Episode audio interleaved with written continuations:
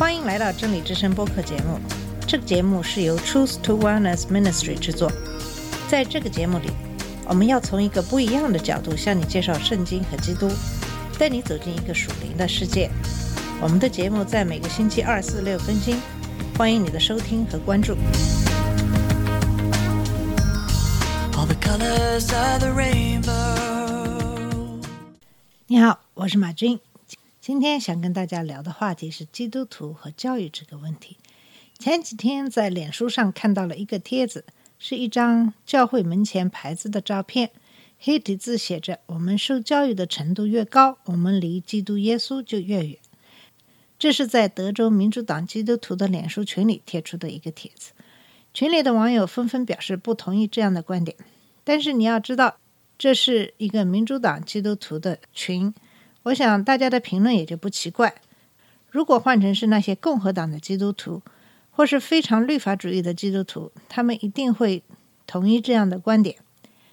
还有就是，在美国，家长可以选择给孩子在家里学习，通过所住学区的考试，可以获得和公共学校一样的学位，小学、中学都可以。这个就像中国所谓的自学。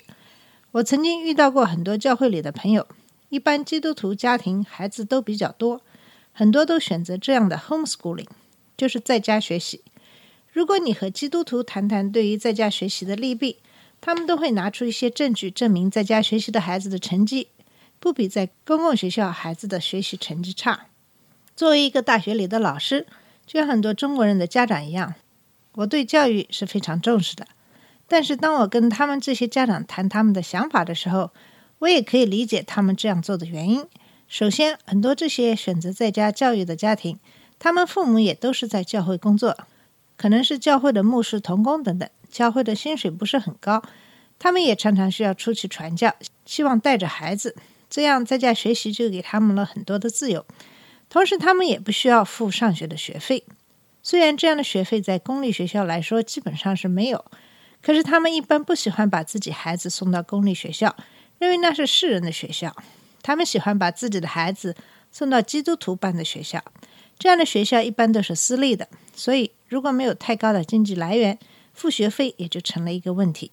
还有这些基督徒认为不希望自己的孩子在公立学校学会世人的一些价值观，所以在家里教自己的孩子。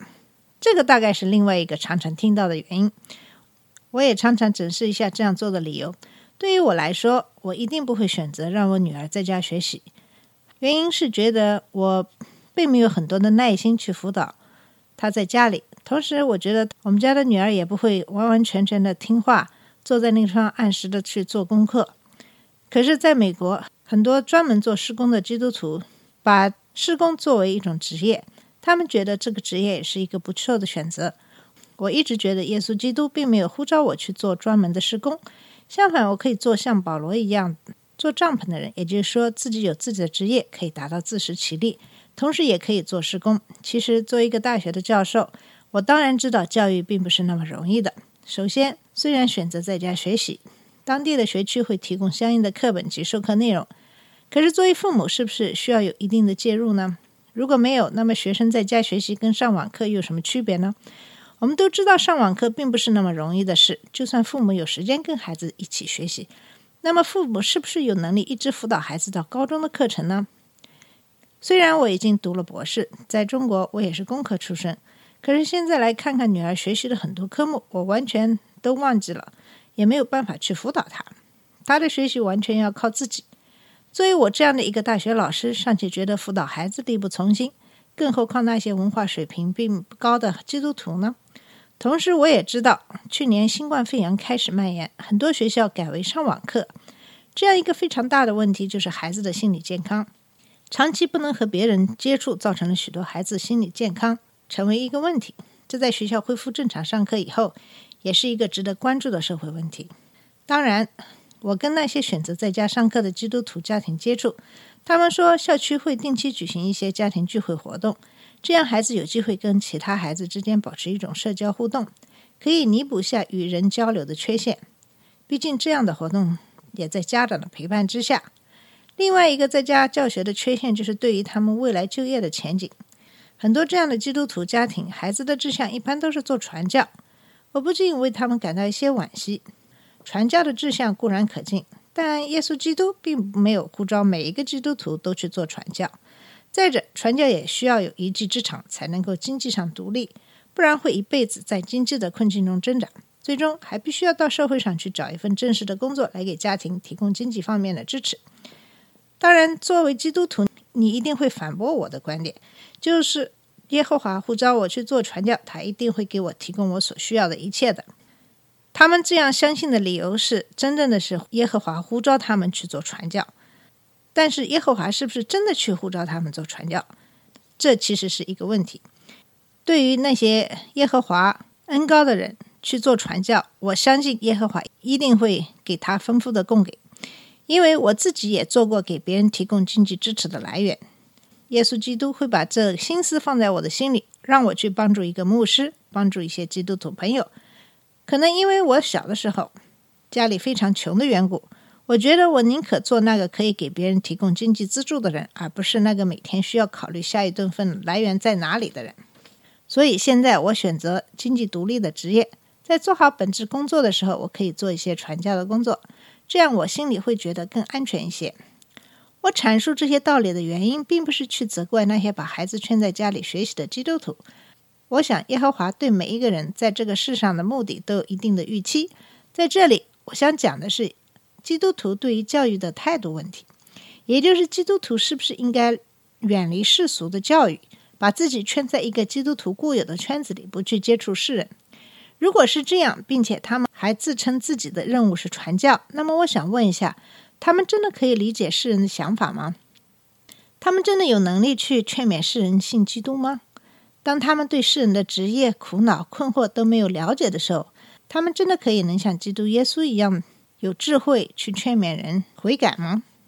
看看新约里耶稣基督在世的时候，他是不是也把自己包围在基督徒的圈子里，不去跟世人接触呢？在马太福音九章十节开始讲到耶稣去马太家做客的事。耶稣在屋里坐席的时候，有好些税吏和罪人来，与耶稣和他的门徒一同坐席。法利赛人看见，就对耶稣的门徒说：“你们的先生为什么和税吏并罪人一同吃饭呢？”耶稣听见，就说：“康健的人用不着医生，有病的人才用得着。”我们知道，在当时税吏的地位是比较低下的，因为他们为罗马人向以色列人收税，并且常常从中渔利。以色列人都比较憎恶税吏，就是这样的罪人。耶稣基督却和他们一起坐席，从来没有觉得他可能会被世俗的坏习惯带坏了。往往他就住在罪人当中，因此他才能够用不同的语言去跟不同社会阶层的人交流。在约翰福音第四章讲到了。耶稣基督去看撒玛利亚打水的妇女的事，在那个时候，犹太人和外邦人之间有很深的敌意。虽然撒玛利亚人在宗教和血缘上比一般外邦人与犹太人接近，不过他们也一样受到排挤。比如在约翰四章九节写道：“犹太人和撒玛利亚人没有来往。”有些犹太人用撒玛利亚人来表达藐视和非难的意思。就是在这样的一种情况下。耶稣基督仍然绕道路过撒玛利亚去见那个打水的撒玛利亚妇人，这也表示耶稣在对待世人的态度其实是毫无偏见的，更不用担心自己会被世人的一些不好的习惯所影响。很多基督徒想投入自己的毕生去传教是好的，可是我不希望他们去传教，是因为做这个是他们唯一的能够谋生的手段。毕竟，如果你对世人的生活不接触、不了解，当然，更不屑去做一个世人所做的工作。这样的话，我不知道你真的是能够怎样跟非基督徒去交流。有的时候，我都不知道他们是因为不屑去做，还是真的不知道怎么去做。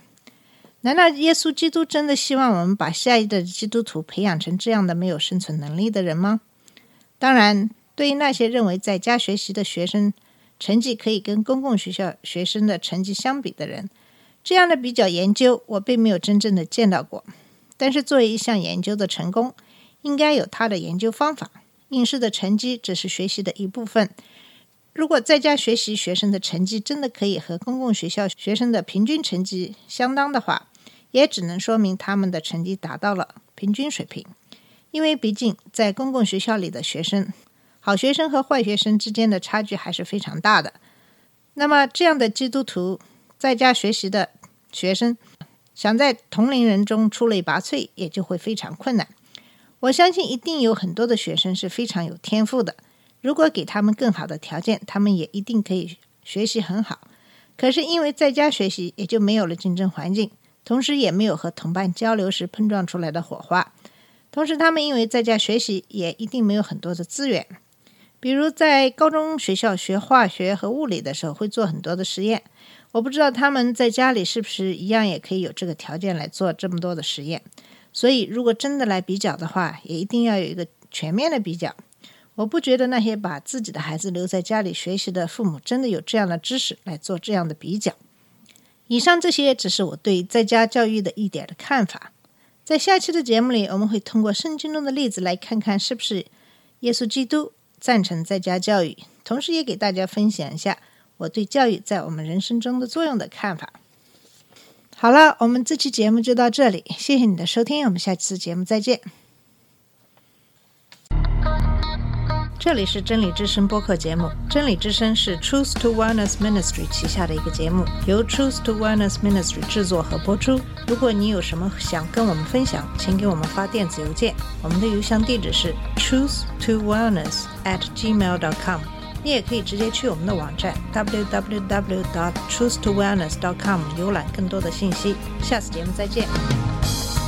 All colors of the